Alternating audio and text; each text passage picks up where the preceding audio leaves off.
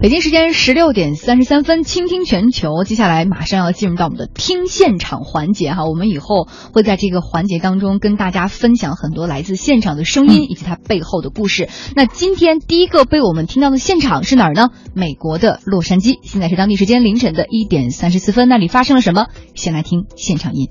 Are you going to a doctor whose resume you can read, or are you going to an institute, something you heard on the radio, or a facility? If you're going to the facility, then you don't know who the doctor is. It's the doc du jour. That is the doctor of the day. That's a big problem. Once you've identified who your doctor is, obviously the most important thing is your surgeon. You gotta ask, where did he get trained?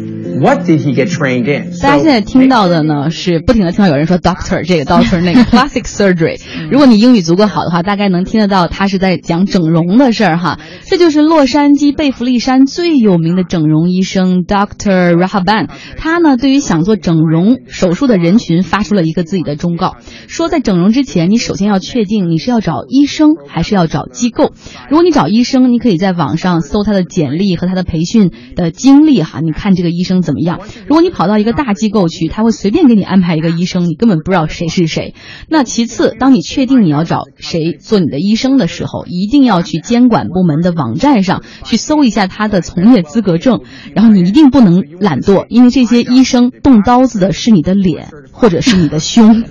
最后这一句真的是让大家心里一紧啊！这个决定还真的是要谨慎的来做。那我们接下来要跟大家分享一个话题哈，大家认为哪个国家最爱整容？问题提出，给你们五秒钟思考时间。要我想应该是韩国吧，但是我对我知道数据应该不是这样。对，确实是这样因为。要放眼全球而非亚洲啊。对，那我们倾听全球今天就给大家放眼全球来总结一下这个问题的答案。哪个国家最爱整容呢？先来看看国际美容整形外科协会近日公布的这个报告哈，我们有真实的数据来跟大家分享。全球整容最多的国家，可能很多人都想象不到，至少包括我吧，竟然是美国。美国是整容最多的国家，去年他们进行了四百万例的整容手术，而现在正在举行奥运会的巴西是排名第二位的，去年有两百三十万例的整容案例，而刚刚张奥提到的韩国。不好意思，只排第三。对，人家有可能说美国人多嘛，那、嗯那韩国人少嘛，巴西人也比这个韩国人多吧。从人口这个总，数上，但是实际上已经有很多中国人去韩国整容了，未来他们的这个数量可能会增加哈。有人说了，美国人整容我能理解，因为他是有好莱坞的文化嘛，大家都希望美，然后希望去做明星。那韩国不用说了哈，那巴西人呢，不都天生丽质吗？怎么也有整容文化呢？他们不都是身材很姣好，然后晒就那个皮肤正好就是那个古铜色的皮肤，然后就很美很健康。那为什么会这样？正好我们来借一个呃上周发生的新闻来跟大家切入一下哈。嗯，巴西著名的整容医生伊沃皮盖伊，他呢在八月五号是坐在轮椅上参加了奥运火炬的最后那一天的传递，而第二天，这位九十岁的整容医生就离开了人世。有人说了，他的人生还是很圆满的，因为他完成了这个奥运火炬的传递，了了自己一个没有什么遗心愿。憾了哈。对，嗯，然后呢，《纽约时报》就从他的故事切入来讲了一下巴西的整容业。你知道吗？很少有国家会把整容医生当成全民的偶像，但是在巴西就是一个。这个皮盖伊他经常会登巴西的各种各样的杂志的封面。